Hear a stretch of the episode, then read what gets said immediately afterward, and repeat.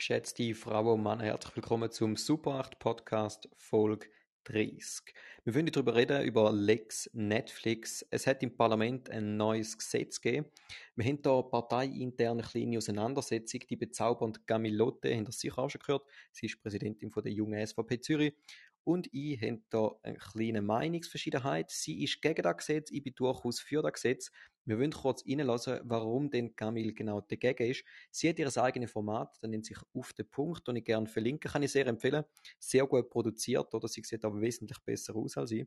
Auf jeden Fall, ihre Argumente lassen wir uns jetzt kurz an. Konkret geht es nämlich darum, dass Streamingdienstanbieter wie Netflix neu bis zu 4% von ihrem Umsatz in Schweizer Filme investieren Doch das ist nicht alles. Ebenfalls soll das Angebot von Netflix zum Beispiel neu aus Minimum 30% europäischen Filmen bestehen. Ich frage euch, wie kann man so ein beschissenes Gesetz erlassen? Für mich gibt es zwei Antworten. Einerseits der Altersdurchschnitt im Ständerat ist 56. Noch ein bisschen Leute. Einfach noch ein bisschen mehr. Oder die lieben Parlamentarier kennen Netflix nur aus Erzählungen von ihren Kindern. Ja, da haben wir gerade noch Jacqueline Badran kurz im Hintergrund gehört, oder wie sie Kamera schreit, dass ihre Tontechnik nicht passt. Das Problem haben wir da natürlich nicht. Äh, Gamil ist vor allem darum dagegen, weil sie nicht will, dass man private Unternehmen vorschreibt, was sie sollten machen. Kann man natürlich so sehen, definitiv. Ich finde in dem Punkt, es ist wirklich auch nur eine Notlösung. Und warum eine Notlösung? Weil wir eben genau ein Staatsfernsehen haben, weil wir ein SRF haben, wo nicht richtig funktioniert, wo nicht genau bei ihrem Grundauftrag ist, sondern zunehmend Meinung macht und Kultur nicht berücksichtigt. Wo es in der Schweiz schon gibt, wo man mehr fördern sollte, dass man eben eigene Inhalte hat, wo man kann auf solchen Kanälen verbreiten kann. Das ist eine absolute Notlösung. Oder dass man eben sagt, nein, wir wollen nicht vielleicht äh, deutsches Trash-TV, sondern wir wollen selber schauen, dass wir die Besonderheiten, die wir in dem Land haben, die wunderschönen Traditionen, dass wir die rausheben, verfilmen und die Inhalte über unsere Kanäle, wo wir mit ja, Gebührengelder, also Zwangsabgaben finanzieren, können streuen. Das ist jetzt also eine Notlösung oder zum Netflix dazu zwingen, was eigentlich das Schweizer Fernsehen sollte übernehmen und darum aus meinen Augen notwendig, solange es eben beim Schweizer Fernsehen nicht funktioniert. Da sind wir dran, wie ihr wisst, wird eine Volksinitiative lanciert. Der Thomas Matter ist da dran. Der Gewerbeverband ist offensichtlich auch schon an unserer Seite, sowie auch die Freunde von der Verfassung. Wir sind sehr gespannt, oder wie das weitergeht. Und ich bin da guter Dinge, dass wir da etwas Gutes auf die können. Das nächste Thema, das wir haben, und das ist ein sehr erfreuliches Thema. In, es hat einen Urteilsspruch gegeben vom Bundesverwaltungsgericht in St. Gallen. Wie ihr ja wisst, von St. Gallen lernen heißt Siegen lernen, dass man einem türkisch-schweizerischen Doppelbürger den Schweizer Pass kann entziehen kann. Und warum? Weil er eben involviert ist in terroristische Aktivitäten. Er hat eine Terrorgruppe unterstützt. Jabhat al-Nusra heißt die offensichtlich. Ähm, darum hat man ihm die Staatsbürgerschaft entzogen, weil man gesagt hat, nein, das ist jemand, der nicht konform geht mit unserer Verfassung. Und ich muss sagen, das ist vielleicht etwas von der weniger guten Sachen der, Doppel der doppelten Staatsbürgerschaften, dass man eben bei Bedarf eine kann entziehen Bin ich sehr froh über den Urteilsspruch. Auf so etwas hat man lange gewartet. Man ist sich lange nicht sicher gewesen, wie weit ein Schweizer Bürgerrecht schützt. Eine weitere Neuigkeit, und da ist durchaus auch eine sehr, sehr schöne Neuigkeit, mindestens für uns, ihr kennt das sicher, wenn jemand kommt und sagt, doch, du, ich glaube, du hast recht gehabt. Das ist natürlich eines der schönsten Gefühle, was es gibt.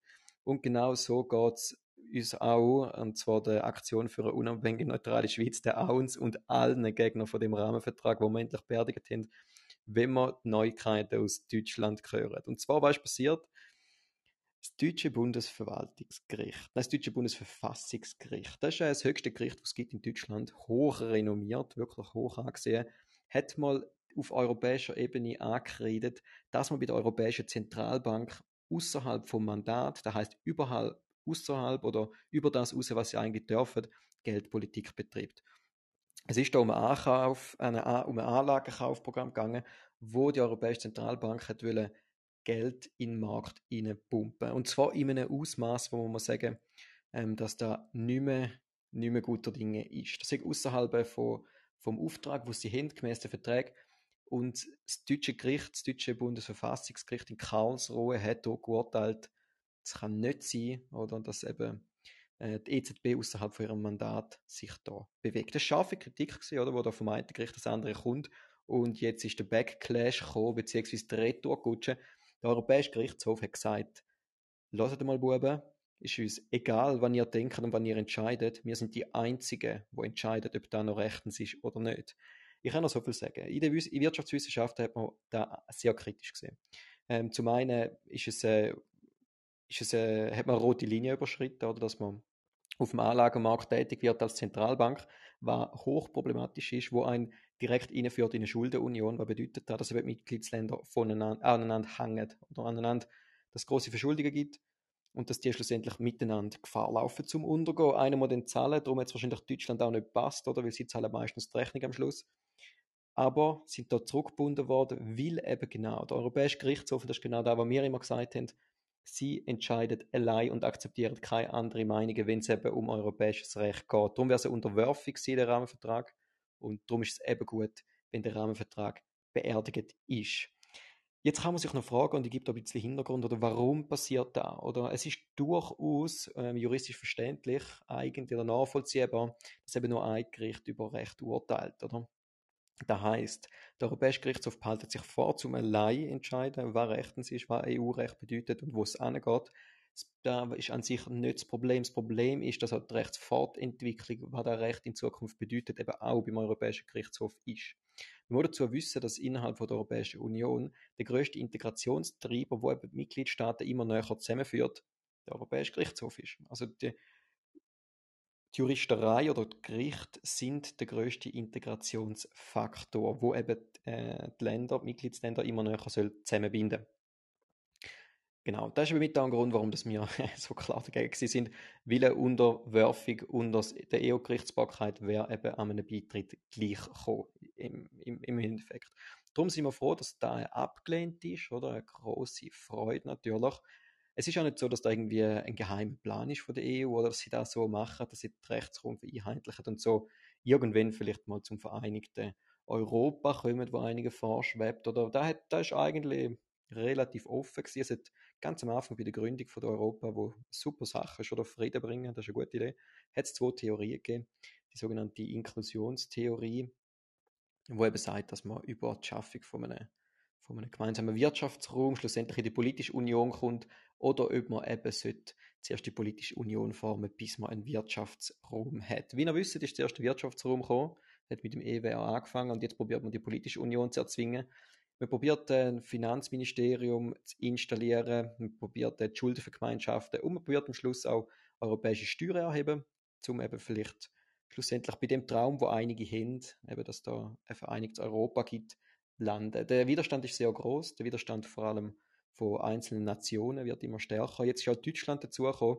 Ähm, es wird eben Verfahren angedroht, also Verfahren angedroht, ähm, dass man da Vertragsverletzungsverfahren nennt sich da, das ist relativ ein scharfes Mittel, ehrlich gesagt. Da hat man schon gegen Polen angewendet, wo, ähm, sage ich mal, noch Verstöße von einer anderen Qualität gemacht hat oder auch Ungarn. Auf jeden Fall sieht man da, dass es Zentrifugalkräfte gibt, oder, was nicht unbedingt zu begrüßen ist. Wir sind auch Profiteure von einer stabilen Europäischen Union. Aber eben, dass es intern durchaus Schwierigkeiten gibt. Weißt Perspektive, wir wollen ja nicht einfach alles nur schwarz malen. Es hat mal eine Idee gegeben vom Europa von den Vaterländern, wo ein bisschen mehr föderalistisch organisiert sind. Das heißt eigentlich ein Europa, wo ähnlich ist, aufgebaut ist wie die Schweiz, oder? Wo Kompetenzen grundsätzlich bei den Kantonen liegen, so wie es bei uns ist, oder? Der Kanton ist grundsätzlich souverän und gibt dem Bund auf Bern die Sachen ab, wo er will oder was er für richtig haltet. Genau so wäre auch die Idee oder sagen jetzt mal das Idealbild oder vielleicht auch ein tragfähiges Zukunftsmodell für Europa, dass eben grundsätzlich Nationalstaaten souverän bleiben und nur dort natürlich zusammenarbeiten, wo es unbedingt notwendig und muss sein. Das Problem der Wirtschaftsräume wird bestehen bleiben. Die sind so heterogen, die sind so unterschiedlich, da kann man sich gar nicht richtig vorstellen. Darum ist auch die Idee von der Personenfreizügigkeit problematisch, oder? Weil eine freie Arbeitsmigration in diesen unterschiedlichen Wirtschaftsräumen mit unterschiedlichen Sozialsystemen sehr schwierig ist. Oder es gibt einen ökonomischen Anreiz, um in ein System zu gehen, wo man besser unterstützt wird. Man kann da, äh, man kann da äh, finden, wie man will, oder? Schlussendlich der Mensch funktioniert nach Anreiz. Da kann man auch niemandem vorwerfen, wäre wär falsch, oder? Aber eben, es ist wichtig, dass man vielleicht genau über die Personenfreizügigkeit nachdenkt. Wie wir auch wissen, ist das einer der grössten Faktoren gewesen, warum England raus ist, oder? Und es ist offensichtlich auch einer der größeren Faktoren, warum das wir nicht dabei sind. Oder? Drum vielleicht Selbstkritik üben, bevor man wieder anfängt auf andere schiessen. Da wären meine Worte an die Adresse von der Europäischen Union. Die Chance ist relativ klein, dass einer von denen den Podcast lost. Wer weiß, oder ihr sind jetzt da exklusiv vorinformiert. Und falls euch mal jemand über den Weg läuft, wo in Europa was zu sagen hat und auch Schweizerdeutsch versteht, zeigt ihm doch den Podcast. Und zu auch anderen weiterempfehlen ist immer sehr willkommen. Weiterempfehlen und Rückmeldungen. Ich wünsche auf jeden Fall einen schönen Tag, einen schönen Freitag, ein schönes Wochenende und besonders einen schönen Abstimmungssonntag. Da es gewesen, Folge 30 von mir vom Super 8 Podcast. Mein Name ist Jonas Streule. Danke fürs Zuhören.